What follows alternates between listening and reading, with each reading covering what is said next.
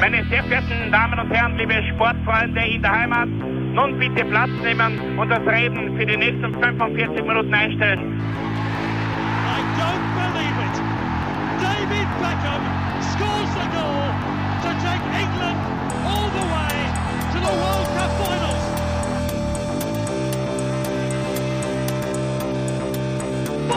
Oh, they've scored! I do not believe what I've just seen! Troy Deeney has scored a penalty! He scored! Oh, Troy Deeney has scored from a Leicester penalty that was saved by Almunia! Und warten noch ein bisschen, warten noch ein bisschen, dann können wir uns vielleicht ein, ein Viertel genehmigen. Herzlich willkommen, liebe Zuhörer und Sportfreunde, zur neuen Folge des Trikotaustauschs, dem Podcast über Fußballtrikots und Fußballkultur. Mein Name ist Florian Bruckmüller und an meiner Seite darf ich immer Klaus Vogelau begrüßen. Hallöchen. Ja, Klaus, äh, wir haben wieder eine liebgewonnene äh, Rubrik, eine liebgewonnene Folge an den Start gebracht. Nämlich, ich glaube, eine meiner Lieblingsrubriken, äh, die, wir, die wir da behandeln, in nicht ähm, regelmäßigen Abständen. Und wir haben uns gedacht, es wäre wieder mal Zeit, exotische Ausrüster zu präsentieren, Ja. weil da kommen sehr viele immer, immer wieder unter. Und ähm, das ist ja quasi das Salz in der Ausrüstersuppe. Äh, exotische Ausrüster, bis sie die Vielfalt hervorheben. Und da haben wir wieder, glaube ich, ein, ein schönes Potpourri der Ausrüster guten Laune zusammengestellt. Ich glaube, da sind viele äh, Bekannte, Unbekannte, sage ich jetzt mal, und B-Kante Unbekannte. bis Z-Kante. Ja, also ähm, äh, doch, doch auch, ähm, doch auch äh, Mannschaft, äh, Ausrüster, äh, wo man gedacht hat, ja, den, den kennt man aus einem anderen Bereich und warum sind die im Fußball plötzlich tätig oder auch Namen, die man, die man irgendwie doch kennt und dann ganz verwundert ist, wieso, wieso ähm, da nicht mehr passiert ist. Egal, äh, der langen Rede kurzer Sinn. Klaus, startest du mit deiner Nummer 5. Hüpfen wir hinein in Medias Res, ähm, gleich mal in heimischen Gefilden. Ähm, und dieser Ausrüster war äh, ja das eine oder andere Mal auch schon mit Thema in anderen Folgen von uns, ähm, soweit ich mich erinnern kann. Ähm, und äh, es, äh, der Club, um den es geht, ist äh, auch ein absoluter Traditionsclub. Das äh, ist nämlich die Admira. Ähm, beziehungsweise heute äh, FC Admira Wacker, glaube ich, offiziell wieder. Dazwischen einmal FC Admira Wacker Mödling, VfB Admira Wacker Mödling.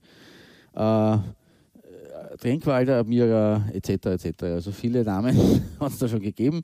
Ursprünglich natürlich haben wir auch schon ähm, in unseren, in, in, in, du einmal in der Forgot- Forgotten Clubs äh, Folge Nummer 1 festgehalten gehabt, Wacker Wien und die Admira Wien, also eigentlich, ähm, äh, soweit ich weiß, ein, ein Floridsdorfer und ein Meidlinger Wiener Verein, die schlussendlich dann, also die Admira ja äh, dann abgewandert nach Marienzersdorf, ähm, in das sozusagen Energiemekka äh, Niederösterreichs, also für alle Nicht-Österreicher hier äh, als Hörer.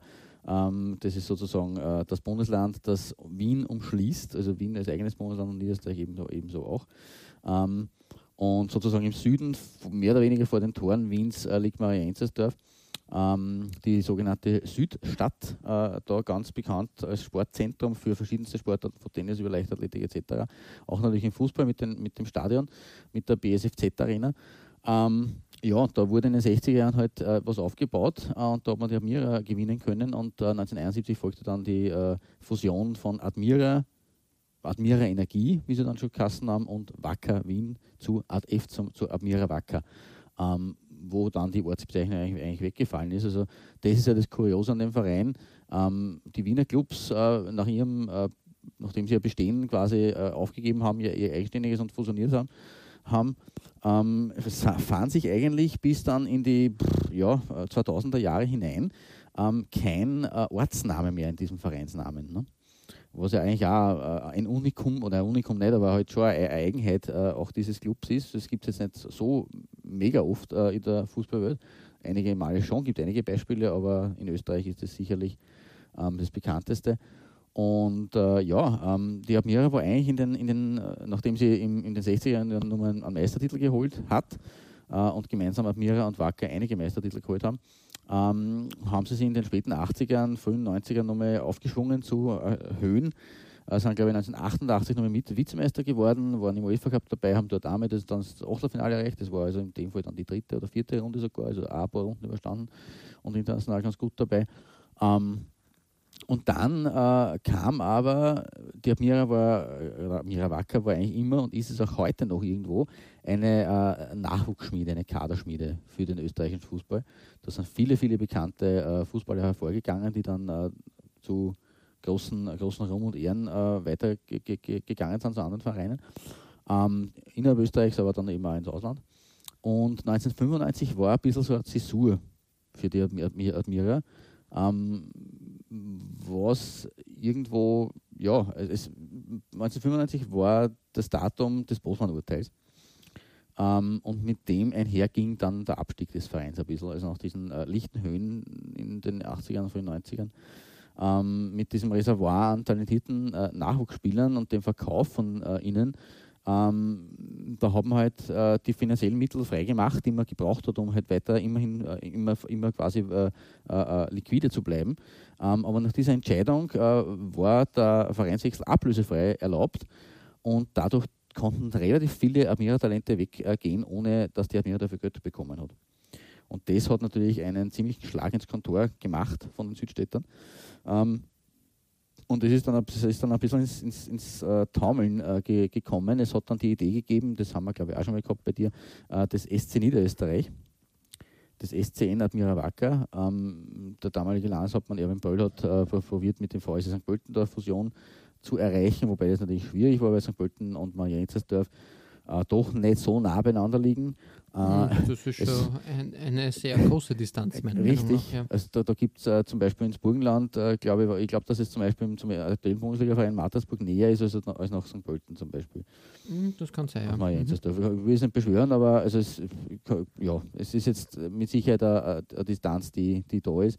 Ich kann mich auch noch erinnern, vor ein paar Jahren ähm, im ersten oder zweiten Aufstiegsjahr, das äh, dann äh, quasi äh, neuen St. Pöltener Clubs SK1 St. Pölten wurde eine, eine, äh, ein Duell St. Pölten gegen Admira mal anmoderiert vom Sky-Moderator damals. Äh, SK1 St. Pölten gegen Admira, sag niemals Derby zu ihm. Ja, und das ist halt das tatsächlich ist so. ich meine, ich, ich, weiß es selber aus Erfahrung, dass in St. Pölten, äh, vor allem bei den Vereinsverantwortlichen, äh, äh, sehr das verwurzelt ist, eine gewisse Rivalität zu Admira, vor allem weil man halt immer oder wenn man immer versucht, Nummer 1 zu werden als Landeshauptstadtclub und daher natürlich der mir ein Konkurrent, was das, ist, äh, was das betrifft, ist. Ähm, aber umgekehrt von der Admira weiß es nicht, wird es wahrscheinlich auch Animositäten geben, also ziemlich sicher sogar, aber es ist kein Derby-Charakter. Es ist eigentlich kein Lokalduell im klassischen Sinne. Äh, für die Admira ist da ja. wie ein Spiel gegen einen Wiener Verein, muss man sagen. Im Endeffekt betrifft, dann schon, ja. Genau, das betrifft aber jeden niederösterreichischen Verein, muss man sagen. Es ist die Nähe zu Wien einfach. Es wie, wie, also wie gesagt, du, du bist ja eigentlich bist ja eigentlich mit einem Hubs ähm, wirklich dann in die, die, die Wiener Stadtgrenze ist ja da zum Greifen nahe. Das ist ja wirklich nicht, ja. nicht weit. Richtig. Und deswegen ist natürlich das immer schwierig mit den, schwierig auch prinzipiell Niederösterreich als Fußballland. Ich glaube, das haben wir auch schon das eine oder andere Mal thematisiert, ähm, weil sie das sehr, äh, ja, zerstreut und weil dann doch viele Fans äh, diese Nähe zu Wien auch nutzen, um dann einen Wiener Verein zu unterstützen, anstatt ihren Verein vor Ort. Äh, relativ schwierig für die Vereine, für alle Vereine. Und die haben mir gilt und galt nicht zuletzt schon seit dem Umzug in die Südstadt als äh, graue Maus sehr lange, aber auch als eben nicht gerade Zuschauermagnet. Also das ist bekannt für die Nicht-Österreicher und unseren Hörern, dass die Admira chronisch äh, an Zuschauermangel leidet. Ähm, wobei jetzt das in St. Pölten oder in Wiener Neustadt äh, jetzt auch nicht unbedingt äh, anders war oder ist. Ähm, das ist wie gesagt ein Spezifikum äh, in diesem Bundesland. Ähm, aber Admira ist halt wirklich sehr bekannt dafür, dass es so war oder so ist. Ähm, ja, jetzt habe ich ein bisschen den Faden verloren. Genau, ich wollte, genau, die ganze Sache mit der, mit der Fusion, das ist halt dann äh, geplatzt, ist nicht zustande gekommen aufgrund eben dieser, es hätte dann ja, auch Schwachsinn gewesen. Es war die Idee, dass man quasi in St. Pölten dann jedes zweite oder jedes Heimspiel sogar irgendwie austragt und da war der Club irgendwie in der Südstadt sitzt. Also das wäre über diese Distanzen einfach äh, ziemlich widersinnig gewesen.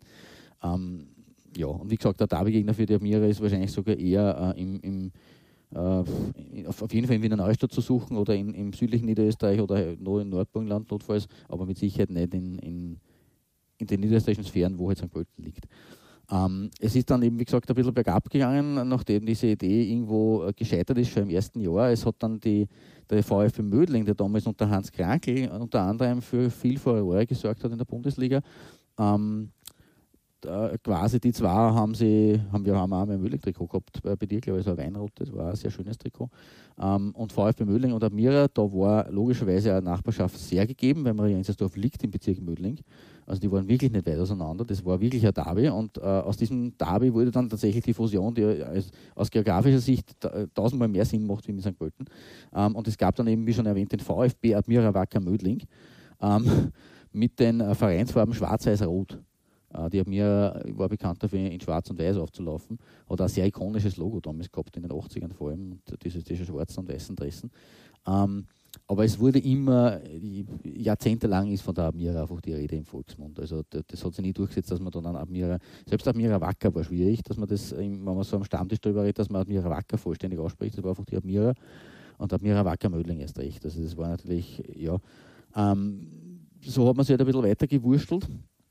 Ähm, man hat dann unter anderem einen äh, Wladimir Jugovic äh, unter Vertrag genommen, 2003, 2004, aber im Endeffekt äh, die großen lichten Sphären der, der, Liga hat man immer erklommen. Ähm, und 2006 ist es dann auch tatsächlich äh, runtergegangen in die Zweitklassigkeit. Äh, zwischendurch war das übrigens von 1999 bis 2001 auch der Fall. Ähm, und äh, aus dieser Zeit, äh, zwischen diesen zwei Abstiegen oder zwischen diesen zwei Zweitliga-Zeiten, stammt mein Trikot oder stammen meine zwei Trikots im Grunde genommen. Ähm, da geht es nämlich um, die, äh, um ein Spielertrikot äh, des Jahres 2002 bis 2004, das Heimtrikot damals. Äh, in, oder beziehungsweise fangen wir so an, es, es geht um ein, ein Tormann-Trikot der Saison 2004-2005 im schönen Orange und um ein Spielertrikot der Jahre davor, 2002 bis 2004. Hier getragen von äh, einem unserer äh, Umkleidekabine-Gäste, Michi Hatt, äh, der da mit, ich glaube, ob das nicht Rashid Rachimov da als Trainer ähm, mhm, ja, richtig, ja, ja. Genau, und äh, in, im schönen Weiß mit dem roten Kragen, ganz nett gemacht eigentlich. Ich meine, die, die Sponsorgeschichte wissen wir, wie schwierig das ist in der österreichischen Liga mit Superpages hier, was auch immer das damals war.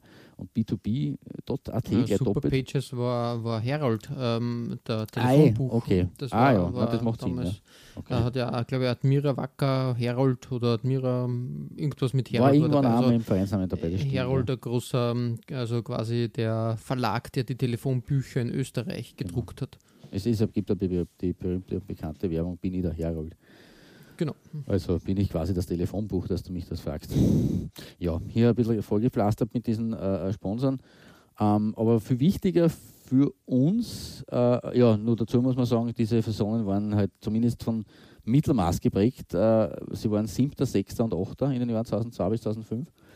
Immerhin in der 10er Liga, ja, könnte auch schlimmer sein, aber wie gesagt, danach hat sich dann wieder der Abstieg ereilt.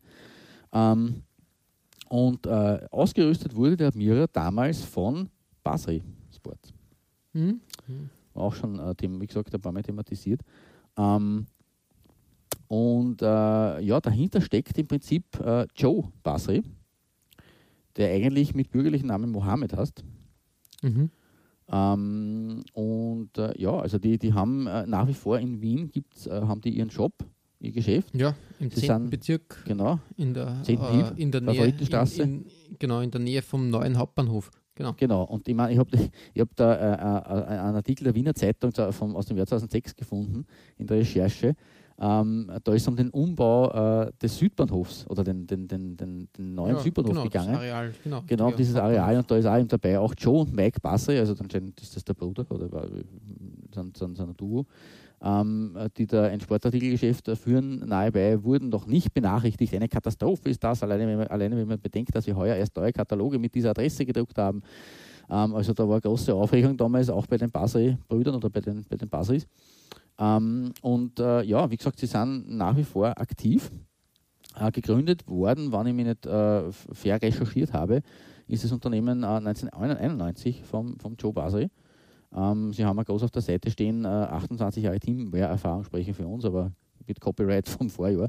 Also 29 Jahre sind es mittlerweile. Ähm, und äh, der Joe Basri war auch äh, früher selber Fußballer ähm, und äh, war auch äh, im Übrigen, und das äh, ähm, ist im, im, im, Zuge des Deals äh, der Vienna 2013 mit Area enthüllt worden, weil da war der war Basri äh, der Zulieferer mehr oder weniger der Dresden und nicht Area selber. Ähm, und da wurde quasi enthüllt, dass äh, der Basri, also Joe Basri, ähm, zu Zeiten von Ernst Dokopil. Also in den großen Jahren, wo der Ernst Dokopil Ende der 80er die, die, junge Garde der Wiener äh, Fußballer mit unter anderem Andi Herzog etc. Äh, Peter Stöger aufgezogen hat, äh, war er bei der Wiener da tätig, selber sogar. Mhm, mhm. also insofern ist er damals eigentlich sozusagen wieder zur Wiener zurückgekehrt, was ja auch Sinn macht. Ähm, und ja, also wie gesagt, moment, mittlerweile nur mehr als äh, Sportjob eigentlich äh, existent, aber in den äh, 90ern und da eben auch noch in den frühen 2000ern waren sie selbst auch als Ausrüster tätig. Und ja, also das äh, ist äh, heut, heute als Exote anmutend eigentlich, aber in der österreichischen Fußballgeschichte ein wichtiger Punkt. ja, auf jeden Fall. Ähm, ähm, Joe Basri, ja, ein, ein äh, bunter Vogel sozusagen. Ich glaube, er ist Ägypter, ähm, mhm. glaube aus, aus Ägypten genau, stammend ja. ursprünglich. Und ich glaube auch, dass ähm, tragischerweise ähm, ähm, aufgrund, ich glaube, sein, sein, sein, Sohn Pierre Basri ist irgendwie ist bei einem Autounfall ja. verstorben. Ja. Und darum ist mir die Basri Foundation sozusagen, ja. ich glaube, die machen da mehr, mehr, das hört man immer wieder, diese, diese diese Benefizturniere, die sie veranstalten, äh, wo dann halt äh, alte Garanten des österreichischen Fußballs für den guten Zweck kicken, ähm, wieder da ähm, unterwegs sind. Und ich glaube, ähm, auch wenn man sagen muss, okay, ähm, in, in am großen Parkett findet, findet Basri jetzt nicht mehr, mehr statt im Fußball. Ich glaube, in den unteren Ligen sind sie zu Hause und vor allem, ähm, vor allem im Volleyball und anderen Teamsportarten, Basketball, ähm, haben, sie, haben sie irgendeine Nische gefunden, die vor allem in Österreich, wo, wo halt, sage jetzt mal, Volleyball, Basketball, Handball auch zu gewissen Teilen nicht ganz im hochprofessionellen Bereich äh, sie bewegt, durchaus dann halt äh, zuliefert, wo man einfach sagt, okay, ähm, wir, wir stellen auch für diese, diese Sportarten äh, her. Das stimmt, ja. Ganz cool eigentlich. Ähm, ein cooler Typ, äh, muss man sagen. Voll. Ich glaube auch Golf hat er auch, glaube ich, im Portfolio mhm. jetzt. Also ich glaube, mhm. er ist da sehr, er ist da sehr bedacht, dass er in die Nische geht, genau richtig, und mhm. da einfach schaut, wo, wo kann er sie platzieren. Äh, Finde ich, find ich gelungen, ja. Mhm. Ja, man ist natürlich schade, dass die, die eigene äh, Marke, die, die eigene, die eigene Ausrüstermarke, die 1993 übrigens dann äh, eigentlich erst ins Leben gerufen wurde, zwei Jahre danach, nach der Gründung des Shops, dass die nicht mehr so äh, in den höheren Ligen äh, zumindest einmal präsent ist, weil es so, ja, ich meine, es war jetzt keine, keine, keine sophisticated Geschichte, aber ein netter Farbtupfer auf der, auf der Landkarte oder auf der Ausrüsterlandkarte Österreichs, des österreichischen Fußballs. Aber sie leisten trotzdem natürlich viel, ähm, vor allem auch im, im unteren, unterliegenden Bereich. Speziell ja, ja, richtig, richtig, du sagst das. Finde ich gut, äh, solche Ausrüster braucht es auch, finde ich. Man kann nicht immer, ich finde, ich find, wie gesagt, es gibt, ähm, ich finde das immer löblich, wenn man, wenn man äh, zu den Wurzeln zurückkehrt und da halt ähm, wirklich auch schöne Designs anbietet und auch für, äh, für, für semi-professionelle Vereine oder, oder Amateurvereine dann auch Teamwear anbietet, die, die Sinn macht. Äh, ich habe da ein schönes Beispiel, äh, aber mehr dazu später. Okay. Ich habe übrigens noch einen Artikel gefunden im Ostliga-Journal von 2014 äh, mit Basri startet wieder durch. Äh, sie sind im Handball und im Hockey tätig äh, und auch im, im, im Übrigen im arabischen Raum und in Nordafrika, was natürlich Sinn macht mit den Wurzeln von Joe Basri. Da sind die Con Connections da. Da haben sie mit Complete Sport sogar eine eigene Linie äh, etabliert mhm. gehabt, eine Zeit lang. Also ja, coole Sache eigentlich, guter Mann. Jupp, finde ich auch. Sehr genau. gut. Und deswegen meine Nummer 5 und der Auftakt heute, die Admira und Joe Basri. Ähm, ja, wir heben ab ähm, äh, von Schwächert, was ja nicht so weit weg liegt von Marienzersdorf und von Wien, äh, und äh, fliegen äh, nach England auf deine Nummer 5. Ja, genau, richtig. Und ähm, wir haben jetzt schon besprochen, dass ähm, Fußballmarken wie Basri gerne in, in andere Gefilde dann äh, in die Nische drängen und sagen, okay, ähm, im Fußball rüsten wir aus, aber suchen wir uns Volleyball, Handball, Hockey, Basketball, da Nischen aus, äh, wo, wo wir ausrüsten können. können. Und, und ich habe auf meiner Nummer 5 einen Ausrüster, der den umgekehrten Weg gegangen ist. Nämlich äh, Canterbury.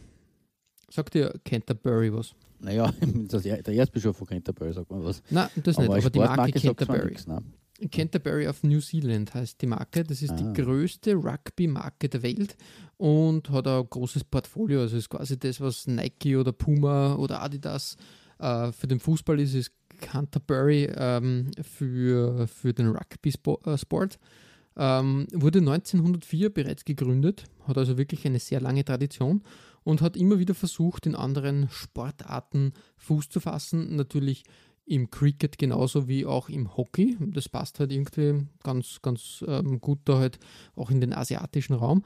Ähm, hat aber auch äh, im Fußball versucht, immer wieder Mannschaften irgendwie auszurüsten und hat es ähm, auf meiner Nummer 5 getan beim FC Portsmouth, ähm, nämlich in der Saison, ja, äh, ja genau, in der Saison 2000, äh, äh, Saison 2007, 2008. Ähm, das ist, passt, ähm, passt ganz gut, weil der FC äh, Portsmouth äh, in der Saison FA Cup-Sieger geworden ist ah, mit mh. einem schönen Canterbury-Trikot. Ich habe mir für die schwarze Variante, also die dritte Version des äh, Shirts entschieden.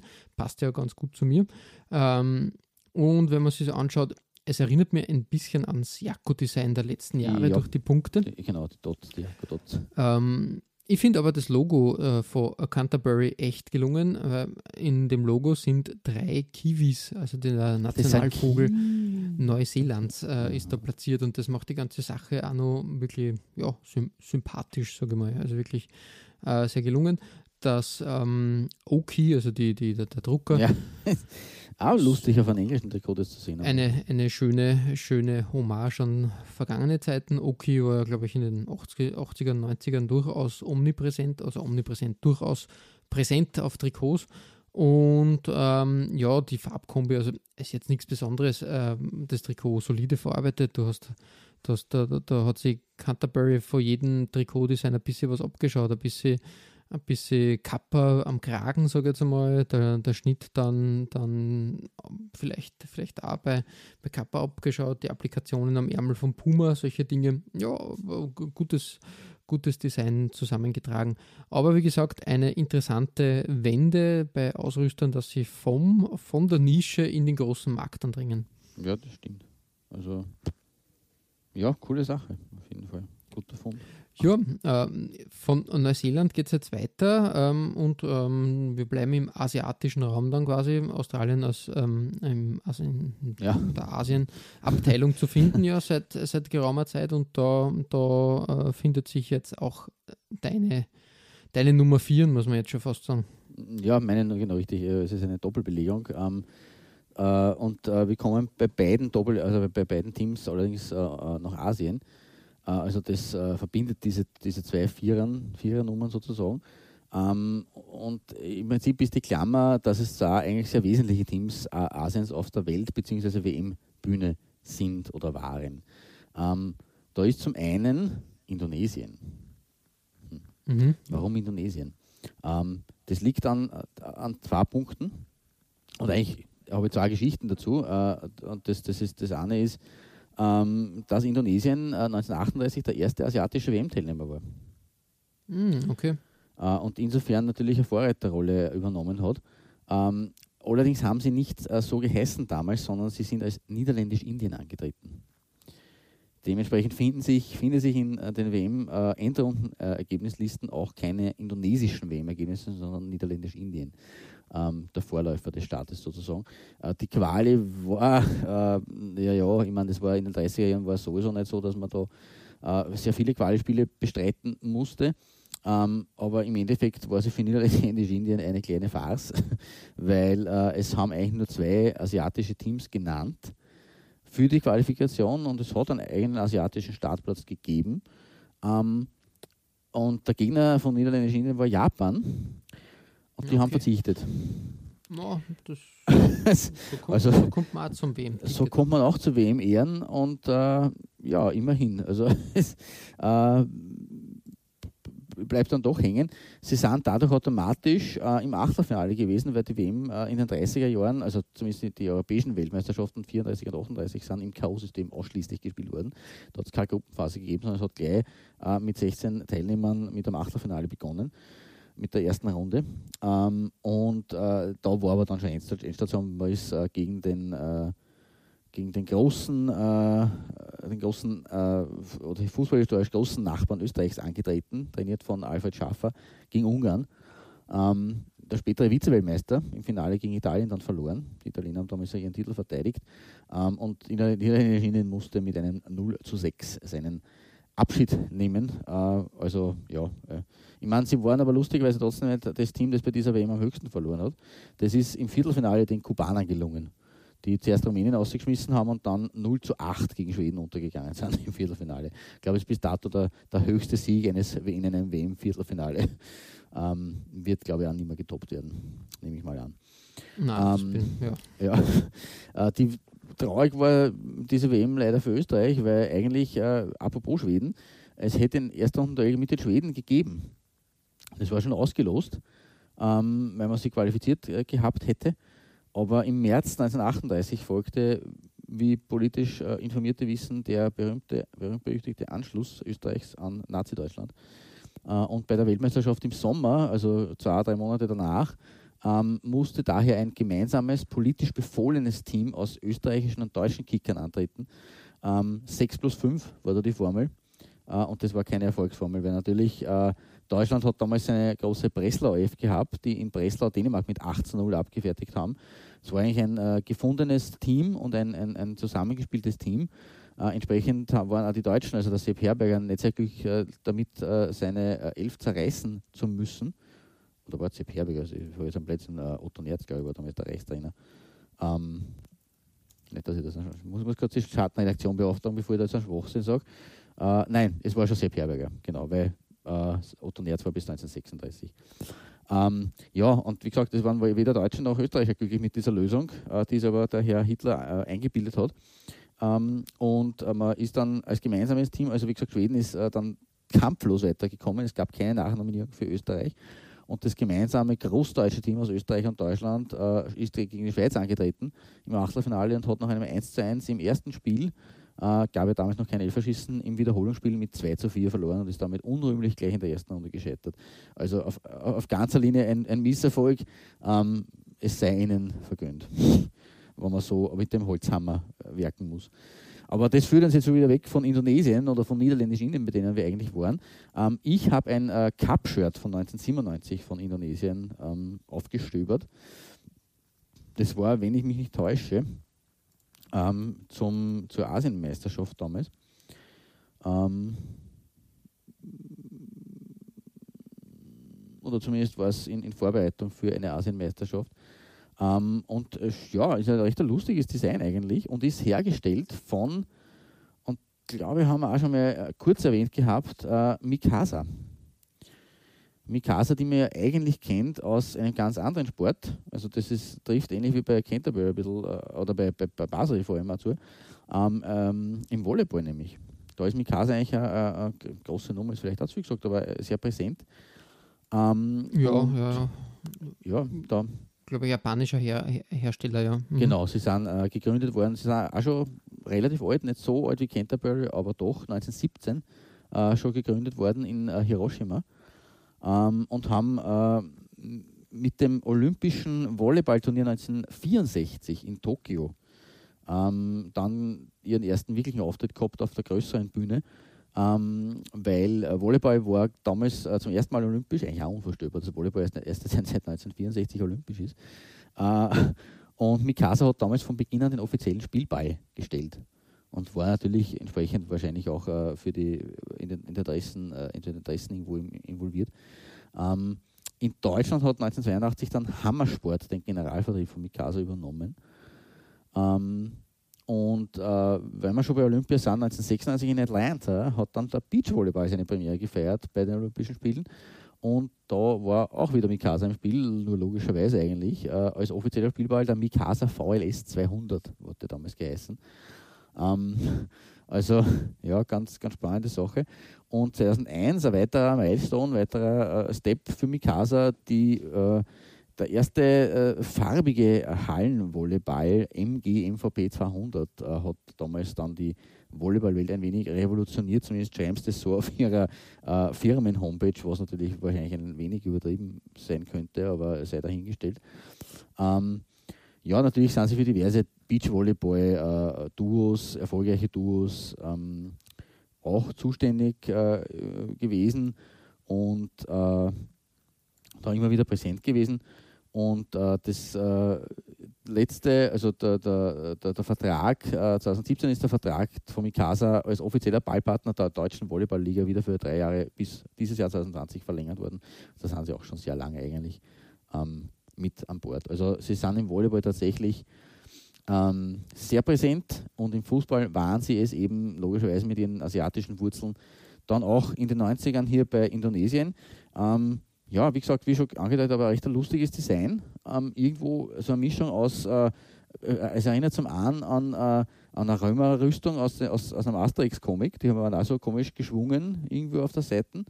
Ähm, und diese, äh, ja, Querstreifen. Ähm, zum anderen irgendwie, ja, ein bisschen, ein bisschen insektenmäßig schaut es fast da aus. Äh, ja, und eben mit ein bisschen Hochglanzeffekt im Hintergrund, der obere Teil nur weiß. Äh, ganz äh, ja, lustig anzuschauen eigentlich, muss man sagen. Ja, kommt man, also ich überlege schon die ganze Zeit, dieses Design ist vielleicht nicht abgekupfert, aber es gibt irgendwas ähnliches, komme aber nicht drauf. Also irgendwo habe ich gerade ein, ein Déjà-vu, in welche Richtung dieses Déjà-vu sich bewegt, kann ich dir aber gerade im Moment nicht sagen. Vielleicht fällt es mir ein. Es ist, es ist nicht ganz unbekannt, aber es stimmt schon, diese, dieser Brustpanzer, sage ich jetzt einmal, ähm, das ist, ist irgendwas, was mir, was mir bekannt vorkommt. Okay, na vielleicht werden wir das noch, aufdecken, äh, wo da der Zusammenhang liegt. Wir werden sehen. Äh, ja, das war mein erster Teil äh, auf Platz 4 von Asien, der erste WM-Teilnehmer Asiens. Äh, und äh, auf einem anderen vierten Platz steht der präsenteste oder der, der, der, der jener, jenes asiatische Team, äh, das auf der WM-Bühne ja, mit der ersten Teilnahme schon 1954 als äh, damals dann zweite asiatische Mannschaft nach Indonesien, weil dazwischen war keiner, 1950 war kein Asiate am Start, ähm, 19, seit 1986 ununterbrochen dabei und 2002 sogar Halbfinalist und damit, wie schon angedeutet, sicherlich die asiatische WM-Supermacht. Ähm, die Rede ist, und da werden viele jetzt schon draufgekommen sein, von Südkorea. Ähm, die waren 1986 äh, nach langer WM-Abstinenz äh, von 1954 weg, also nach fast 30 Jahren, ähm, in Mexiko dann äh, zum ersten Mal wieder dabei. Zweite WM-Teilnahme. Ähm, und da war der Ausrüster, also mein, mein Südkorean, mein Koreanisch ist äh, ausbaufähig, sage ich mal. Deswegen ähm, muss ich mich da ein bisschen entschuldigen. Äh, die Recherche war über diverse asiatische Seiten auch verstreut. Ähm, übersetzt hieß der Ausrüster, den sie damals hatten, 1986 in Mexiko, Weekend. Also haben wir es aufs Englische übersetzt. Auch fürs Wochenende was Schönes, ja. Auch fürs Wochenende was Schönes, genau. Äh, 1985 haben sie einen Vertrag abgeschlossen. Ähm, allerdings waren sie nicht der erste offizielle Ausstatter des, Süd des südkoreanischen Nationalteams. Das war nämlich, wie bei so vielen Mannschaften äh, Adidas äh, im Jahr 1977. Und in den acht darauffolgenden Jahren, bis 1985, sind dann die Kicker von äh, DH Minguk, wie sie genannt werden von ihren Fans äh, im Fangesang, mächtiges Südkorea, äh, äh, auch in Shirts von Essex, Colon Sport und Prospects geschlüpft. Also das waren alle, alle das Essex, Colon Sport, Prospects waren alle vier schon am, am Start bei Südkorea als dann 1985 Weekend übernommen hat und prompt hat man sie mit diesem Ausrüster dann auch für die WM qualifiziert. Ähm, 1988 folgte dann, also ich habe auch ein, ein Foto von äh, der WM 86 gegen Maradona, weil gegen den haben sie in der Vorrunde gespielt, am Weg zum WM-Titel ähm, in Gruppe A in einer Gruppe mit Argentinien und Italien, also es geht leichter, würde ich behaupten. Äh, sie haben immerhin dann einen Punkt gemacht gegen äh, Bulgarien und haben auch gegen äh, die Italiener ähm, eine relativ äh, gute Figur gemacht und nur mit 3 zu 2 verloren. Ähm, äh, ja, also da das Bild eben von, von diesem Weekend oder, oder wie immer das auf, Asia, auf Koreanisch heißt, äh, gegen, gegen Maradona von dem Weekend-Trikot. 1988 folgte dann ein Wechsel, aber nur scheinbar, weil Weekend ist einfach umbenannt worden in Rapido oder Rapido. Keine Ahnung, wie man das dann auch wieder ausspricht. Ähm, und die waren dann bis 1995 am Ball, also in Summe zehn Jahre lang äh, mehr oder weniger dieselbe Firma, ähm, die im Übrigen auch noch äh, äh, sozusagen, wenn es auch eine lange Ära war, der Vorläufer der Nike-Ära war, die ja dann 1996 begonnen hat und bis heute andauert. Also abgelöst von einem, weiter, von einem noch längeren Langzeitausstatter sozusagen. Ähm, und von Rapido habe ich die also ich mir quasi als, als, Trio dann die WM-Auftritte von äh, Rapido, wenn man das so subsumiert, von 86, 90 und 94 hergenommen. Man sieht da ein bisschen die Entwicklung nämlich auch, deswegen ist es in dem Fall, es ist, es ist eine Doppelbelegung, also es ist keine Vierfachbelegung, äh, aber in dem Fall ist es ein bisschen äh, unumgänglich, dass man da irgendwie sich die Entwicklung anschaut von diesem Ausrüster über drei Weltmeisterschaften, wenn man da schon am Start war. Ähm, und da war eben dieses sehr schlichte Rot, 86 und auch 90 dann noch, mit diesem Kragen, der ein bisschen äh, detailreicher war, äh, zum dann schon sehr wilden blauen äh, 90er Away-Jersey, äh, den sie da gegen Deutschland getragen haben, äh, im, bei der WM 94 im letzten Gruppenspiel. Äh, und da haben die Deutschen ja auch äh, schlottrige Knie bekommen dann am Schluss, weil sie waren zwar zur Halbzeit 3 zu 0 vorne, haben aber schlussendlich nur mit 3 zu 2 gewonnen. Und das, äh, ist Titelverteidiger, WM-Titelverteidiger und ich glaube jetzt, äh, wenn die Südkoreaner noch ein bisschen da angegast hätten und noch ein bisschen mehr Qualität gehabt hätten, ähm, viel hat nicht gefehlt, dass man da vielleicht das Achtelfinale erstmal schafft. Aber insofern eine sehr spannende äh, Entwicklung und Reise über das rote Trikot mit dem sehr schlichten weißen Kragen, das rote Trikot dann mit diesem weiß-rot-blauen Kragen 1990 und dann eben dieses äh, orge, blaue, äh, wilde äh, äh, Farbenmuster Jersey mit dem ganz wüden, stilisierten neuen Logo mit dem R von 1994. Und äh, ja, wenn man schon mal nach Asien zu einem asiatischen Ausrüster schaut, dann äh, kann man den auch dreifach featuren. Äh, äh, Rapido bzw. Weekend ist nämlich eigentlich eine chinesische Firma. Mhm, mhm. Und haben wir, glaube ich, sogar Folge 97 schon gehabt. Wirklich wahr. Ah, das, das habe ich dann vergessen. Okay, na dann umso besser. Ähm, ja, und wie gesagt, also da als Nationalteam-Ausrüster ähm, muss man sich dann auch nochmal vor den Vorhang sozusagen holen. Ja, ich glaube, es war Südkorea sogar damals. Okay. Na schau. Aber ich weiß nicht mehr, in welchem Zusammenhang. Ich glaube, ich habe das äh, vor, den, vor den Ding äh, ja, gezogen. Man, da haben wir eine Doppelfolge oder sowas gehabt. War das die. Nein, ich ah, weiß nicht mehr. Das war die nicht Asiat, nicht äh, mhm. mhm. äh, Geschichte. Aber trotzdem, ja, äh, Rapido. Genau. Ja, rapide Geschichte. Aber gute Frage, bei wem tut das, ob das Südkorea? Hui, hui, hui, hui. Ja, war, war, war Südkorea auf jeden Fall. Ich glaube, sonst würde mir jetzt nichts einfallen, Wäre wo sie. Irgendwie komisch, gell, eigentlich. Ja, du hast das Heimtrikot gehabt von der WM 94. Hm. Also ich schließe hier quasi sozusagen den Kreis. Jetzt haben ähm, wir alle. Mit alle dem blauen Auswärtstrikot und mit den äh, Trikots der vorangegangenen Weltmeisterschaften, die jetzt keine Design-Highlights waren, aber sozusagen um, den, um wirklich den Kreis zu schließen, den wir da bei Folge 97 begonnen haben. Sehr gut. Ja, auch, auch, auch das kann, kommt mal vor.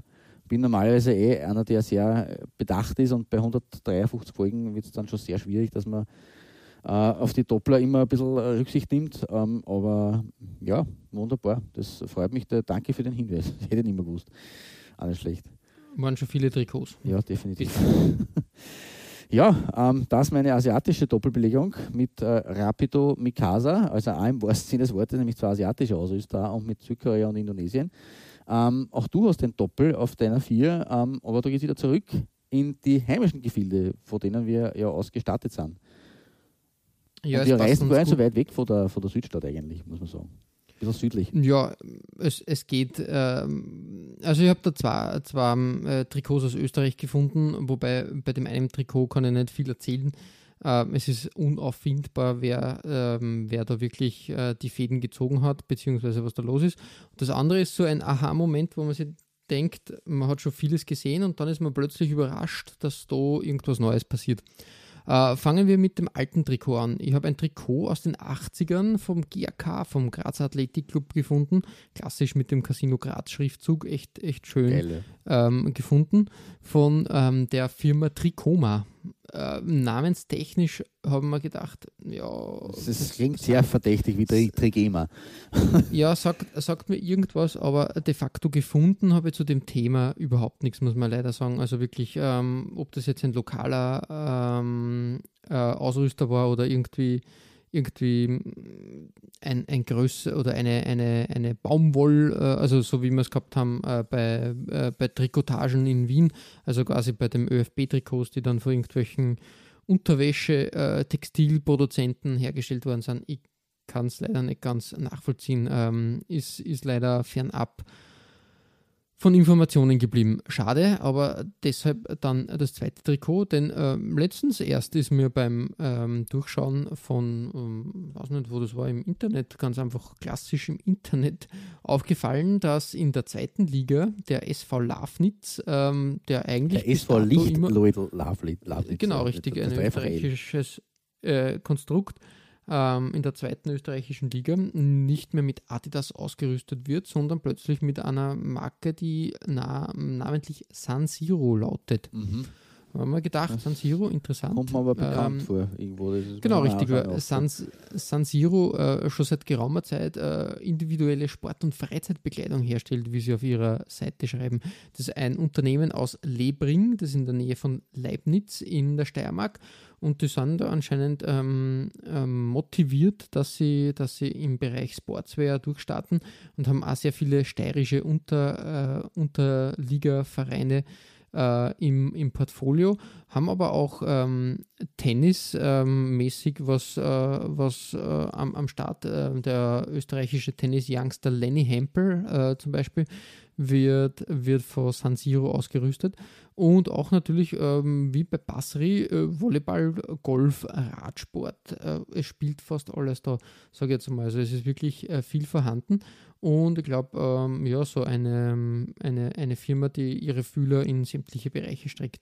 Ähm, das Design hier, äh, ja, schwarz-gelb kann man nicht viel falsch machen, sage ich jetzt mal.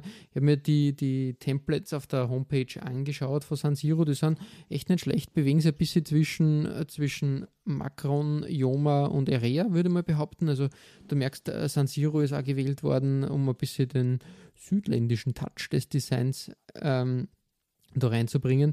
Ähm, dieses Trikot ist halt wie, wie in Österreich üblich äh, eine Litfaßsäule und halt voll gepflastert.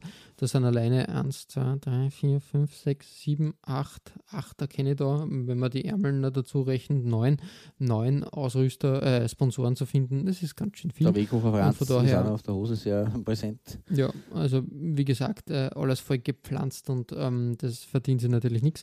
Ähnlich auch der Kragen, wenn du das vergleichst mit meinem Canterbury äh, Design ähm, von meiner Nummer 5, da hat äh, dieser Kragen ein Comeback gefeiert. Ja, aber wirklich sehr, sehr, sehr ähnlich. Genau. Ja, ähm, das war es einmal äh, von, von der österreichischen Seite, sage ich jetzt einmal. Ähm, war interessant zu sehen, dass sie doch in Österreich auch was, was tut und da ein neuer Ausrüster auf den Markt drängt. Habe ich ganz, ganz nett gefunden. Und ähm, war äh, sehr erfrischend, möchte ich sagen. Ähm, eine kleine Überraschung. Ja, ähm, auf deiner Nummer 3, Klaus, ähm, gibt es ähm, ja eigentlich ein sehr ikonisches Design, muss man dann fast, fast schon sagen, ähm, was da an den Start gegangen ist. Ja, es ist jetzt äh, es ist, äh, ein, ein mexikanischer Ausrüster, den wir da äh, featuren.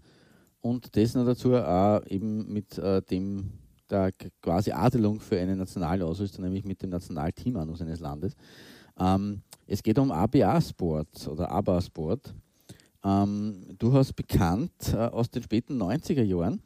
Ähm, vor allem auch deswegen, weil sie der erste mexikanische Ausrüster waren, der Bernavem äh, ein Team ausgestattet hat.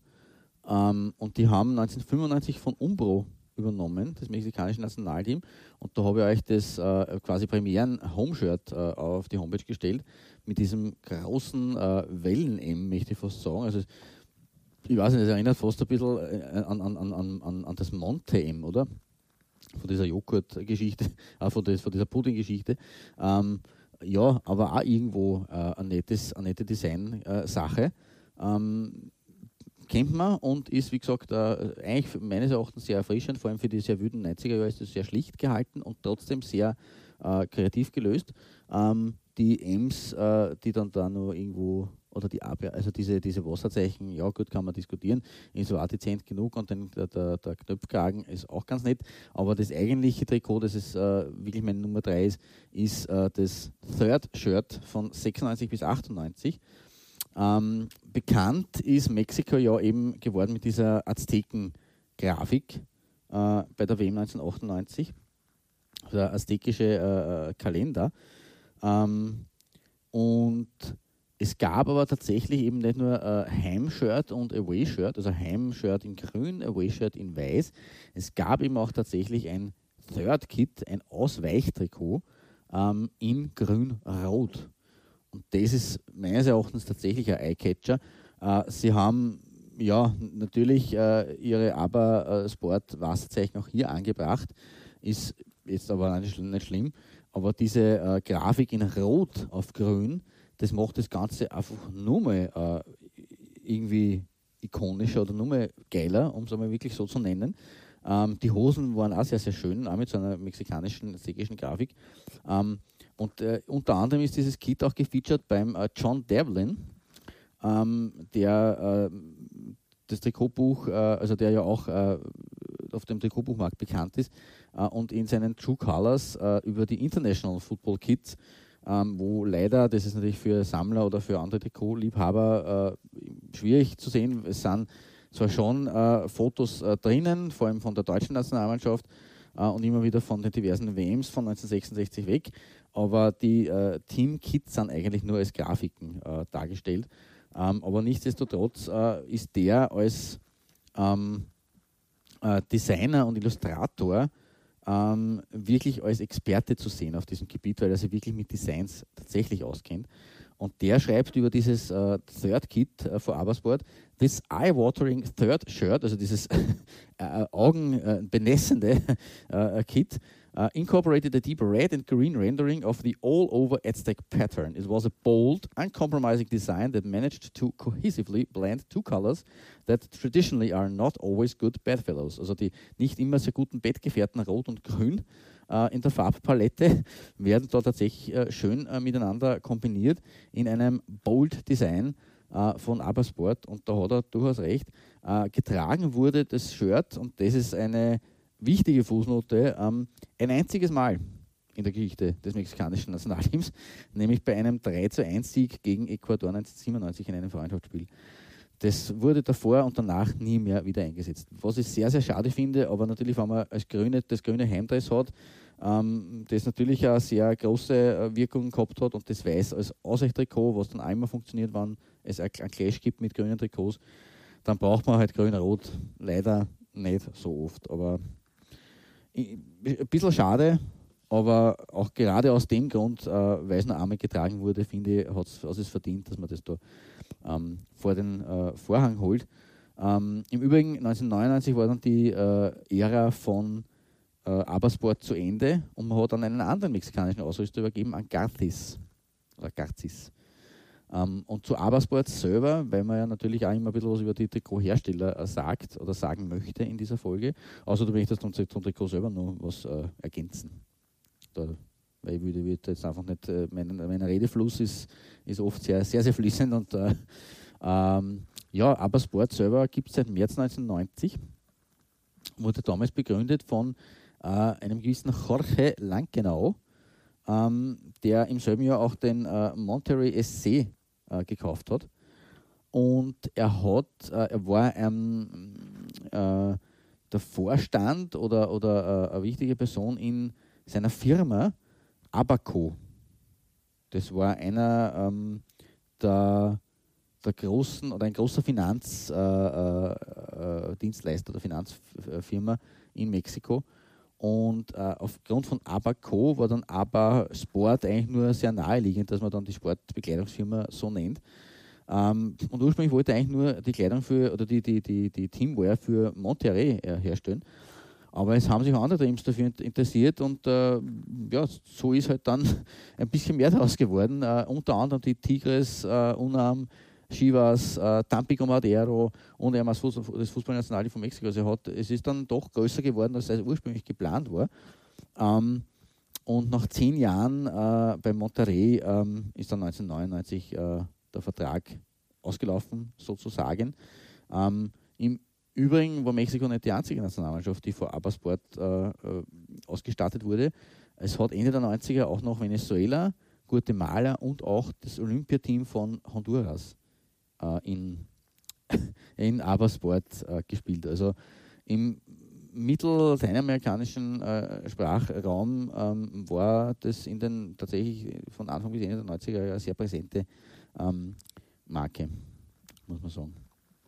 Ja, cool, Und, ja, also wie gesagt. Hm. Gute Leistung, also gut, gut äh, äh, ähm, äh, performt sozusagen. Momentan sind sie, sie sind noch immer aktiv, aber sie sind nur, sie äh, rüsten derzeit Atletico Saltillo Soccer äh, aus aus der äh, Serie B in Mexiko. Also die dritte Liga ist es. Ähm, also das ist dann doch ein bisschen zurückgegangen, die Aufträge oder die Ja, aber ich kann mich erinnern, eine Zeit lang waren die, die, äh, die Mexiko-Trikots da recht äh, passend einfach. Das, die die haben, da, haben da gute Arbeit geleistet. Definitiv, ja. Und ja, deswegen, also das äh, ist, ist meiner Meinung nach äh, das wert, dass man das vor den Vorhang holt. Äh, diese eigentlich eine, wichtige, ähm, äh, ja, wie soll man sagen, ein wichtiger Punkt der Trikotgeschichte, muss man fast schon sagen. Also gerade in, in Mexiko, Mexiko ist ein wichtiges Team ähm, in, in, im, im, im, im, internationalen Fußball und dementsprechend äh, ja, ist es wichtig und gut. Genau. Ja, ähm, das aus äh, dem Land der Azteken. Ähm, wir fliegen aber wieder weg aus äh, Mittelamerika und bleiben aber im Son in sonnigen Gefilden, sage ich mal, und äh, landen auf einer äh, Insel im Mittelmeer bei dir. Ja, exotische Ausrüster, exotische Nationalteams. Zypern, ähm, Saison 93, 94, das Heimtrikot vom Ausrüster Simot. Sagt ihr Simot was? Nein, noch nie gehört. Also das, das war ja, wirklich neu. Interessant. Ähm, ich habe ein bisschen überlegt und äh, man muss sagen, ähm, Simot ist größer, als man glaubt. Äh, ein, äh, wo würdest du sagen, würdest du Simot als, als Ausrüster äh, hinstufen? Aus welchem Land stammen, äh, stammen die, die Hersteller? Also das Herze, es würde Sinn ergeben, ähm, aufgrund der geografischen Nähe ähm, und vom Namen her, vom Klang her, würde das nach Israel verorten. Mm, na, überhaupt nicht. Italien ist eine italienische ähm, okay. ähm, Marke, die in Piove di Sacco äh, ihre, ihr Zuhause hat. Bis heute gibt es anscheinend die Marke, aber nicht mehr, mehr in, ah, keine Ahnung, man findet überhaupt nichts zu dem Thema. Ähm, ich glaube, es ist wie Basserie, sage ich jetzt einmal, einfach ein, ein, ein Geschäft geworden, wo nur mehr verkauft wird. Aber die größten, größten Erfolge und den größten Bekanntheitsgrad hat man in den 80ern erreicht. Da war man nämlich eine Zeit lang auch Sponsor vom Minardi Formel 1 Team. Wirklich? Mhm. Minardi sagt man schon noch was, ja. Genau, okay. richtig, Minardi. Und zusätzlich hat man im englischen Fußball, ich glaube, den English Full Members Cup quasi gesponsert und der war dann der Simot Cup. Okay. Ähm, zusätzlich, was ich entdeckt habe, was äh, Simon, also die haben immer einen, den, den schmalen Grad zwischen Lifestyle und, und Sportswear immer, immer beschritten und haben irgendwann für Chelsea eine Art Lifestyle-Kollektion herausgebracht. Also da gibt es äh, Simot-T-Shirts äh, ähm, und, und Jacken und alles Mögliche ähm, die, die einfach quasi für, für fernab vom, vom Sport getragen wurden. Ganz interessant, denke ich, zum Anschauen. Ähm, bis heute interessant, äh, Simot äh, ist mir, glaube ich, schon auch irgendwo mal untergekommen. Ähm, die haben nämlich auch ähm, zum Beispiel so klassische äh, Schulsport-Überwurftrikots, was dem, wenn du die Mannschaften aufgeteilt hast, diese gelben, ja. genau, okay. richtigen. Da, da gibt es äh, sogar Bilder im Internet, wo man dann diese Simot-Sachen dann, dann sieht, auf jeden Fall sehr interessant anzusehen. Äh, wenn man sich jetzt dieses äh, Trikot von Zypern anschaut, ähm, relativ unspektakulär. Als Logo hat Simot dann irgendwann diesen Schriftzug, also normalerweise war es der klassische Schriftzug, ähm, in, in Großbuchstaben. Irgendwann haben sie das dann abgewandelt in, in Kleinbuchstaben und ähm, dadurch, dass sie sich eher auf Laufsport, glaube ich, dann sogar konzentriert haben. Eine Gruppe Läufer, die dann Leute. genau richtig herumlaufen. Ähm, sonst ja, man, ich finde, das Design selbst ist sehr angelehnt an die Adidas-Designs der späten 80er. und ein bisschen Lotto finde ich auch dabei. Also wie gesagt, die Bünde und die, die ähm, der Kragen, der hat schon was Lotto. Sonst, ähm, sonst muss man sagen, relativ unspektakulär. Da geht es mir nur um, um, den Ausrüster, dass man den mal vor den Vorhang holt. Simot war mir auch unbekannt. Vor allem, ich hätte das nicht, ich hätte den eingestuft, ja, Simot. Das kann jetzt alles Mögliche sein, aber nach Italien hätte ich den jetzt nicht eingestuft. Na, also ich, ich wäre entzückt gewesen, ähm, wenn wir da mal einen Israelisch, äh, israelitischen Ausrüster gehabt hätten. Aber Italien wäre mir da jetzt auch nicht. Also vom Namen her und auch vom Ding her war mir das nicht eingefallen, ganz ehrlich. Aber ja. Ja, richtig. So. Also wie gesagt, interessant ähm, zum Anschauen. Eine, ähm, ein interessanter äh, Sidestep ähm, da nach äh, Italien. Ja, ähm, Klaus, ähm, jetzt geht es zurück nach England bei dir, glaube ich. und auch einen Ausrüster, den haben wir, glaube ich, schon mal besprochen oder der ist schon mal vorgekommen, aber war noch nie prominenter. Ja, also zumindest in einer Exotenfolge äh, und in, in Wahrheit äh, wird, wird, und würde und müsste man sich dem ja auch einmal in einer eigenen Folge fast widmen, weil er doch gerade auf der Insel äh, sehr große äh, äh, Footsteps hinterlassen hat in einer gewissen Zeit. Ähm, aber ich, ich, gerade, das, gerade deswegen äh, war er mit Sicherheit schon ein paar Mal ähm, bei uns am Tableau. Ähm, und wie gesagt, also ich habe ein bisschen mit mir gerungen, ob ich ihm da wirklich äh, quasi in, in, diese Exotenfolge einmal äh, reinbringen soll oder ob wir uns den nicht wirklich einmal, aber vielleicht äh, wäre das einmal eine, eine, zukünftige Folge zu, anzuschauen, was da alles äh, gegeben hat. Ähm, es handelt sich um Matchwinner. Mhm, ja, bekannt, ja. Bekannte Marke in England der späten 80er und 90er Jahre. Ähm, hier ein Design von Rotherham United und die Mary Millers die sind von mir schon mal vorgestellt worden, nämlich in unserer Bukta-Folge, in der Folge 146. Aber nicht nur Bukta hat sie in Rotherham ausgetobt, sondern eben auch Matchwinner, die nicht ganz so alt sind wie, wie Bukta, äh, um einiges jünger und auch um einiges, äh, ja, doch kleiner. Ähm, aber wie gesagt, im, im England der späten 80er und 90er ähm, haben sie ihre Footsteps äh, gesetzt, definitiv. Ähm, da kann ich auch durchaus empfehlen, museumofjerseys.com. Da gibt es äh, eine kleine History of Matchwinner und tatsächlich zum ersten Mal äh, auf der Bühne des Fußballs als Ausstatter waren sie 1986 mit Birmingham City. Das war damals der erste Club. Ähm, sie vom, sind vermutlich, das habe ich aus, die, aus den Forumskommentaren ähm, geschlossen, ähm, und lässt sie jetzt äh, in der Internetrecherche ansonsten nicht verifizieren, ähm, weil es ja keine eigene, es gibt eine, also sie sind noch immer aktiv, aber es ist eine Basel-Geschichte, also sie sind äh, als Shop aktiv. Sie haben von Adidas und Nike über, über MyTree bis Yoma haben sie alle möglichen Marken im Sortiment, wenn du auf die Homepage äh, gehst von ihnen. Es gibt aber kein About, leider Gottes, also kein, keine Geschichte der Firma äh, auf der Homepage selber. Und äh, ja, deswegen kann man da nur, und es gibt da kein man kann es nicht äh, örtlich äh, da irgendwo einordnen, das habe ich zumindest nicht gefunden, eine Lieferadresse oder was auch immer. Ähm, aber wie die, die diversen äh, Forumskommentare vermuten lassen, und da sind schon ein paar Aficionados dabei, Trikot-Aficionados, die sich auskennen könnten aus, aus, äh, aus, aus der, von der britischen Insel, ähm, äh, vermutlich sind sie aus Schottland. Ähm, weil es wird immer wieder South äh, Lanarkshire genannt und das ist äh, ein Gebiet äh, ähm, in der Nähe von Glasgow. Dementsprechend ja, würde, würde ich es als, als schottischen Ausrüster verorten. Ähm, und äh, ja, was, was halt schon erwähnt wird in dieser Museum of Jerseys äh, History, ist, äh, dass die, die Weave Technology, ähm, die Umbro und Adidas in den frühen 80ern äh, ähm, quasi gebracht haben, dass das ein richtiger Breakthrough fürs Kit-Design war. Und ähm, da hat sich natürlich ein Matchwinner davon äh, inspirieren lassen, äh, beziehungsweise Matchwinner äh, war einer der ersten Ausstatter, der sich dann ähm, der sie dem angenommen hat und, und das erste das, äh, diese neue Technik äh, kopiert hat.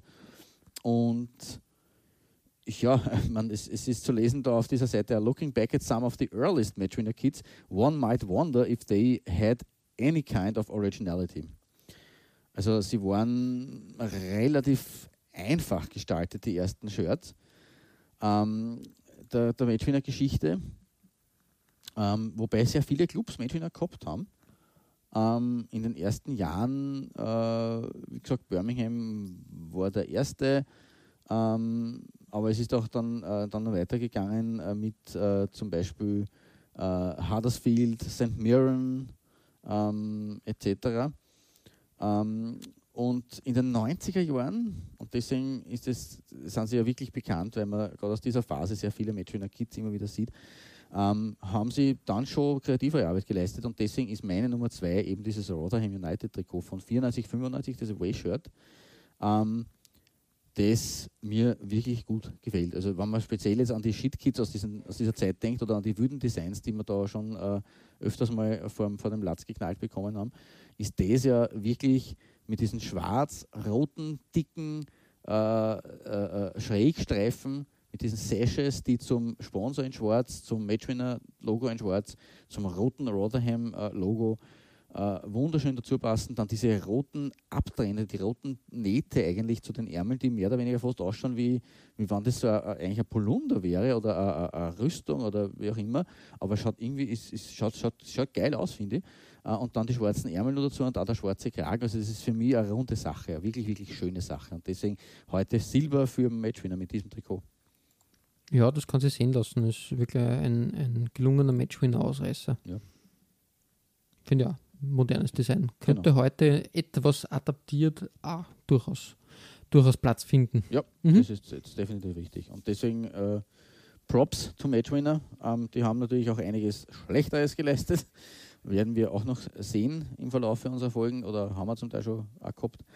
Ähm, aber das war definitiv eine ihrer wirklich guten Arbeiten. Und darum muss man das loben und in, bei den Exoten hier äh, ganz nach vorne hieven, hieven, fast ganz nach vorne.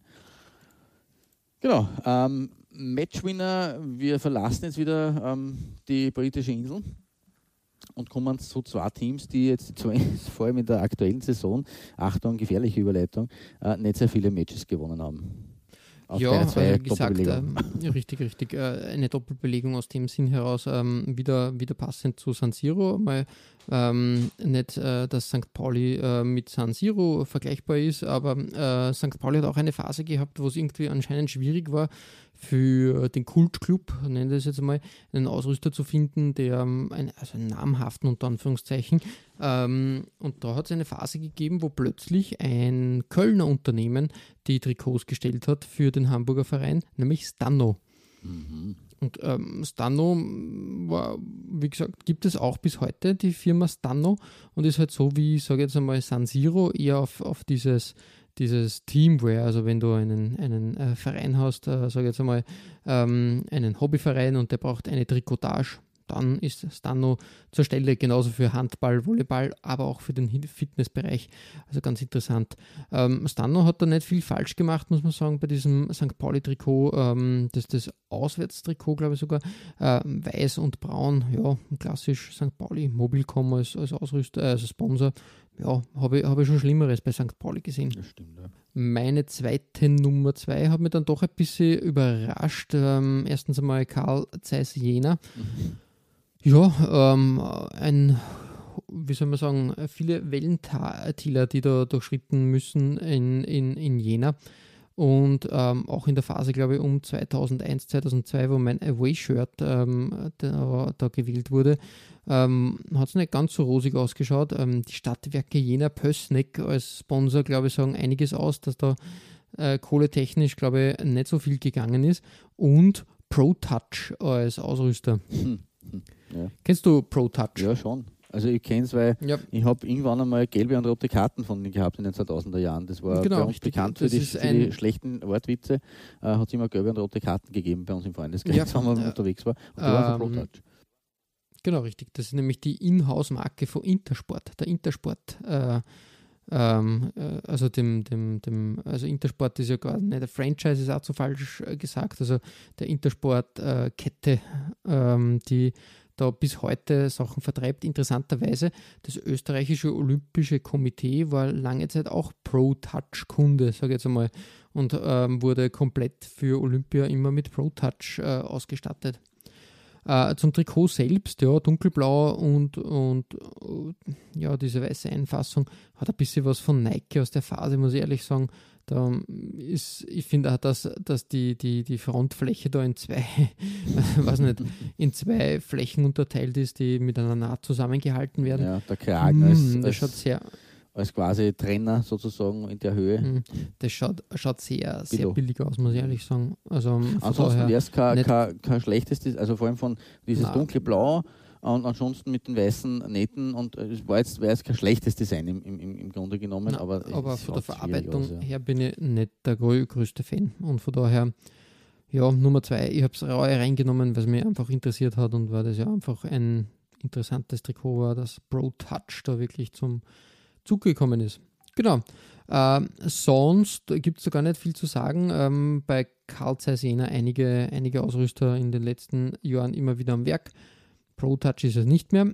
Klaus, wir sind, es ist soweit, äh, wir sind ähm, bei der Nummer 1 und da hast du einen exotischen Ausrüster und eine exotische Mannschaft. So soll es sein. Das, das ist korrekt. Das ist die, die äh, beste Kombination, best of both worlds oder äh, best, äh, best kombiniert.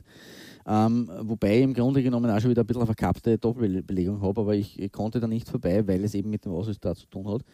Ähm, und es hat auch zu tun mit äh, einer Organisation, die bei dir oder eben in unseren Folgen schon auf jeden Fall mein Thema war, ähm, nämlich mit der, mit der CONIFA, mit der Confederation of Independent Football Associations, ähm, die gegründet wurde eben ähm, um quasi so äh, Ländern wie äh, von Katalonien über, keine Ahnung, also diesen Ländern, äh, Ländern unter Anführungszeichen, äh, äh diesen Nationalteams unter Anführungszeichen, Platz zu bieten, die eben nicht in der FIFA spielen und die teilweise eben keine eigenen Länder sind. Ich glaube, Tibet ist auch dabei zum Beispiel oder Grönland etc. Ähm, und die führen ähm, ihren ähm, Paddy Power World Football Cup immer durch. Und das war zum letzten Mal der Fall 2018 in London von 31. Mai bis 9. Juni. Und damals wurde äh, verkündet, dass Stings, äh, der offizielle, mhm. der offizielle äh, technische Ausrüster äh, sein wird von den Match Officials, ähm, sowie auch von Kaskadien und Tuvalu. Tuvalu. Tuvalu, Tuvalu, Tuvalu. Ähm, und, und, nur dazu, ähm, Giordano war der offizielle äh, Poloshirt-Supplier für die Offiziellen und für die äh, Freiwilligen, die da mitgeholfen haben. Äh, da muss ich ein bisschen was dazu äh, erklären. Ähm, äh, Giordano ist, also wo, wo, wo fange ich an, woher ich auf? Äh, fangen wir bei Stings aus. Stings ist 2018 auch erst gegründet worden von Ernie Stops, damals 39, aus der Grafschaft Devon im Südwesten von England. Diese Grafschaft kann man verorten. die größte Stadt der Grafschaft ist Plymouth. Die Hauptstadt der Grafschaft ist Exeter, also beides Städte, die durchaus auch im, im englischen Ligafußball äh, ihr Fußball hinterlassen haben. Ähm, und Ernest Dobbs hat diese äh, äh, Firma gegründet mit Midori Lai. Äh, die ist gleichzeitig auch Creative Director der Firma. Also die zwei haben die Firma gegründet. Ähm, ich vermute mal, dass äh, sie die Firma Stings auch deswegen genannt haben, weil Sting Sports gibt es schon in, in, in, den USA, die sind da vor allem im Box- und Fitnessbereich äh, tätig. Ähm, und darum haben sie Stings wahrscheinlich gewählt, dieses Z dahinter. Auf der Homepage haben sie stehen als Werbespruch: We are Stings and we believe that a juniors club in Europe and a seniors team in Asia should not have to choose between the same sports kits.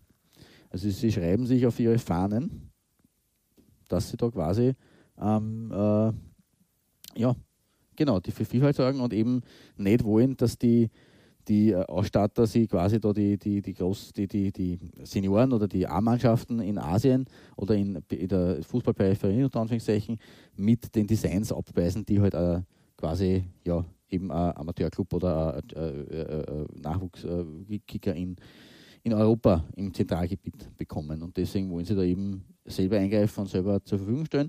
Ähm, sie, also sie sind im Übrigen nicht, nicht nur im Fußball tätig, sondern auch im Rugby. Da sind sie sehr präsent äh, oder auch im Football, im Triathlon, im Basketball, auch in der Leichtathletik. Ähm, also da sind sie durchaus in den letzten zwei Jahren recht äh, umtriebig gewesen. Ähm, und äh, ja, Giordano ist halt eben, da hat es äh, quasi äh, na, eine Kooperation äh, gegeben, ähm, weil äh, Giordano hat seinen Sitz in Hongkong und Stings ist, oder Stings Sportswear Limited ist äh, sozusagen der, der Sportbekleidungspartner von Giordano. Also deswegen kehren sie da irgendwie ein bisschen zusammen und deswegen ist das gemeinsam bekannt gegeben worden. Also für die Polos ist Giordano zuständig bei der Conifa und äh, Stings äh, startet halt eben die, wie gesagt, die äh, offiziellen und aber auch eben die, die Teams, also zumindest von Tuvalu und von Cascadin aus. Ähm, und äh, ja, äh, Tuvalu ist ja das eine. Ähm, die sind äh, zwar ein Member des, äh, der OFC, also der Oceania äh, Football Confederation, aber nicht der FIFA. Das habe ich zum Beispiel auch nicht gewusst. Eigentlich ist mir erst der Recherche erst bewusst geworden, immer dachte, warum nehmen die beim Conifa World Cup teil? Die sind doch FIFA-Mitglied. Wie, wie, geht denn das, wie geht das zusammen? Ähm, aber sie sind tatsächlich kein FIFA-Mitglied.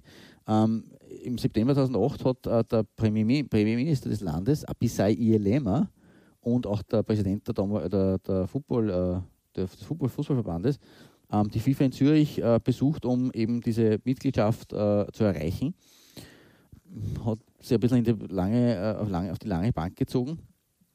Ähm, 2013 äh, wurde dann bekannt, dass äh, das Fehlen einer, eines äh, wirklich äh, regulären, von der FIFA anerkannten äh, Fußballplatzes äh, der Hauptgrund ist, warum sie noch immer nicht FIFA-Mitglied sind, warum die FIFA sie nicht aufnimmt ist natürlich schade und bitter, ähm, vor allem wenn man bedenkt, dass bei anderen halt gesagt worden ist, naja, wir machen jetzt die große Kunstrasenoffensive und dann seid ihr dabei. Aber ja, wie auch immer. Ähm, sie bekommen übrigens auch eine große Unterstützung äh, von der Dutch äh, Support Tuvalu Foundation. Äh, die ist äh, in, Hol in, in, Holland, äh, wie schon der Name sagt, äh, gegründet worden und machen da Werbung und unterstützen das Fußballteam und, und, den Verband. Im Übrigen haben sie auch im August 2013 eine dreimonatige Tour durch die Niederlande gemacht, das Tuvalu, äh, das Nationalteam von Tuvalu. Und haben dabei 20 Freundschaftsspiele gegen äh, Amateurclubs gespielt. Ähm, und der Mentor des Teams war ein, ein ehemaliger äh, Nakbreda-Trainer, Len Loyen. Hat man nichts gesagt, aber ja. Äh, und äh, ja, das war eigentlich eine ganz nette Tour, um da ein bisschen äh, am, in Europa Fußball zu kicken.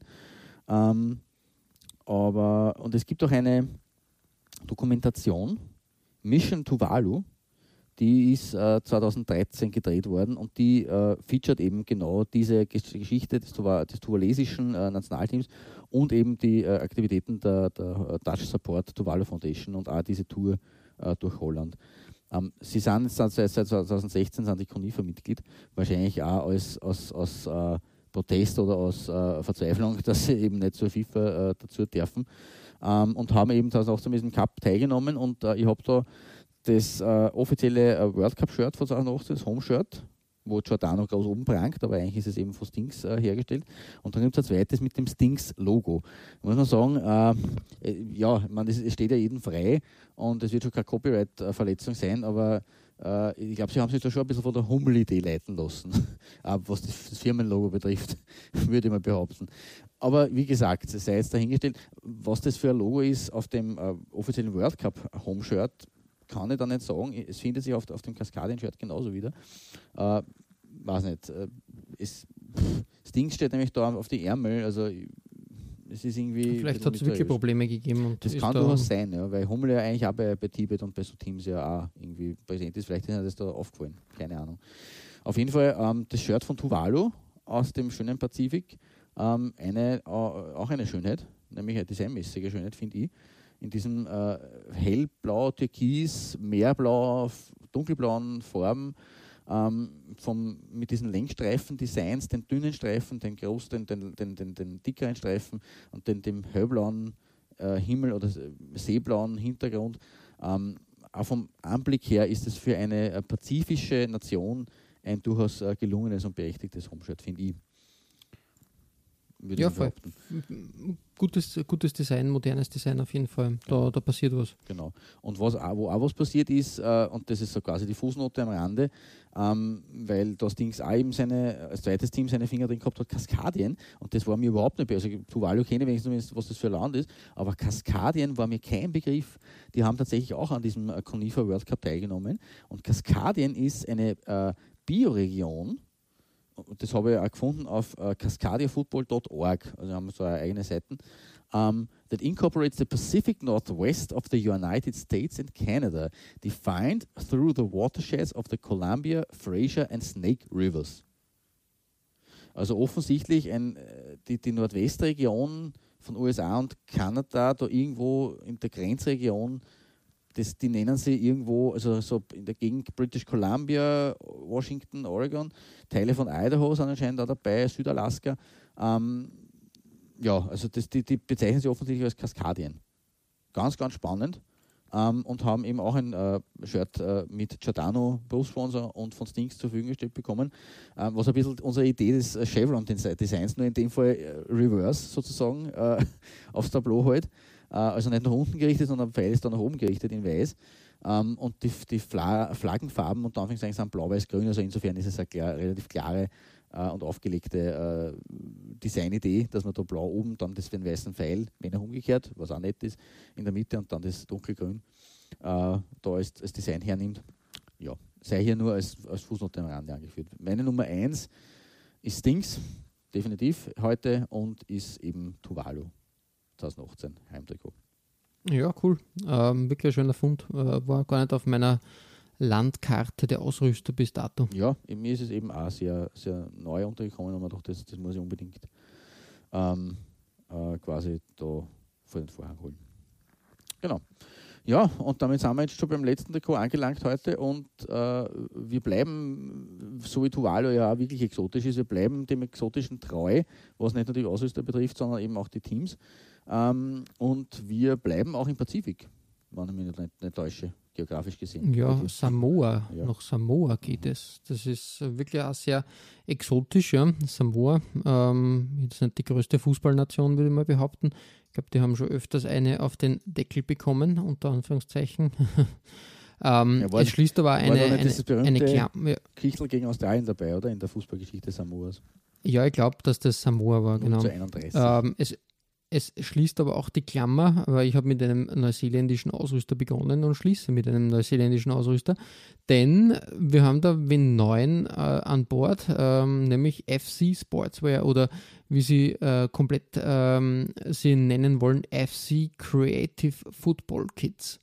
Das ist der offizielle Name äh, und das äh, drei Neuseeländer haben quasi den Weg aus dem Fußball oder den Sportswehrvertrieb zur eigenen Marke gemacht und rüsten halt jetzt Kleinst, äh, Kleinstmannschaften und, und Verbände aus, haben wir schon ein paar Mal gehabt, und setzen meiner Meinung nach da auch designtechnisch wirklich Akzente, nämlich bei Samoa, äh, dem Heimtrikot der Saison 2018, haben wir samoanische ähm, äh, Muster verwendet und diese dann, dann wirklich auch schön, schön in Szene gesetzt, muss ich wirklich sagen. Diese, diese ähm, ja, äh, klassischen, man kennt sie aus dem Pazifik, äh, äh, und Pattern, die sind auf dem Trikot echt tadellos und schön anzusehen. Gibt es in der Heim, in der äh, äh, Auswärtsvariante, glaube ich, in Gelb und Blau, auch sehr schön. Ähm, wirklich schönes Trikot und, und äh, wirklich frisches Design für ein kleines Land und einen kleinen Verband. Die haben nämlich auch das Recht, dass sie schöne Trikots tragen dürfen und nicht immer nur dieselben ähm, Adidas 0815 Teamwear Templates oder Nike Teamwear Templates oder was auch immer. ja, ja, definitiv. Das schätze, schätze ich an diesen kleinen Ausrüstern und äh, deren wir heute auch vieler besprochen haben, wirklich sehr, dass sie, dass sie da, dass sie da wirklich, ich glaube, in, in, in der Folge der exotischen Ausrüster haben wir sehr die kleinen, äh, kleinen Ausrüster da vor den Vorhang geholt, die halt wirklich auch, äh, kleine Verbände, kleine Mannschaften ausrüsten und ihnen eine Plattform bieten und das ist wirklich lobenswert und ähm, ich glaube, äh, da werden sie in, in, in weiterer Folge sicher wieder neue Ausrüster finden, die wir dann in einer weiteren Folge besprechen können. Ich finde das wirklich schön, dass man, dass man auch, auch solche Ausrüster da vor den Vorhang holen. Ja, definitiv. Also das äh, macht immer wieder Spaß und ich, ich freue mich schon an Schare mit den Hufen ähm, äh, für die nächste Folge, weil äh, da sind ein paar Sachen in petto und macht immer wieder Spaß, da abseits ausgetretener Pfade eben kleine Ausrüster äh, aufzuzeigen und äh, äh, ja, wir, wir wollen ja die Vielfalt und das, äh, dass die wichtig ist, das sieht man genau in diesen Folgen auch ganz besonders, wenn wir uns wirklich auf das konzentrieren. Ähm, nur kurze Fußnote am Rande. Ähm, Samoa und, und Tuvalu, da gibt es auch eine kleine Verbindung. ähm, da wurde nämlich 2007 die, die South Pacific Games wurden in Apia in Samoa ausgetragen und da hat Tuvalu teilgenommen. Ähm, ja, mit äh, in Summe dann vier Spielen im, und jetzt heute fest, im Toledo vor Josef Blatter Soccer Komplex. Der heißt tatsächlich so, dieses Stadion, in, in Apia in Samoa. Also noch benannt nach Josef Blatter, dem Ex-FIFA-Präsidenten. Auch nicht schlecht. Da, ja, da wolltet sie, da wolltet wer Eindruck schinden, Mhm, glaube ich jetzt glaub auch. mal. glaub auch. Aber sie sind im, im Gegensatz zu Tuvalu ist ja Samoa FIFA-Mitglied, also irgendwas äh, müssen sie ja recht, äh, richtig gemacht haben. Anscheinend, anscheinend geholfen.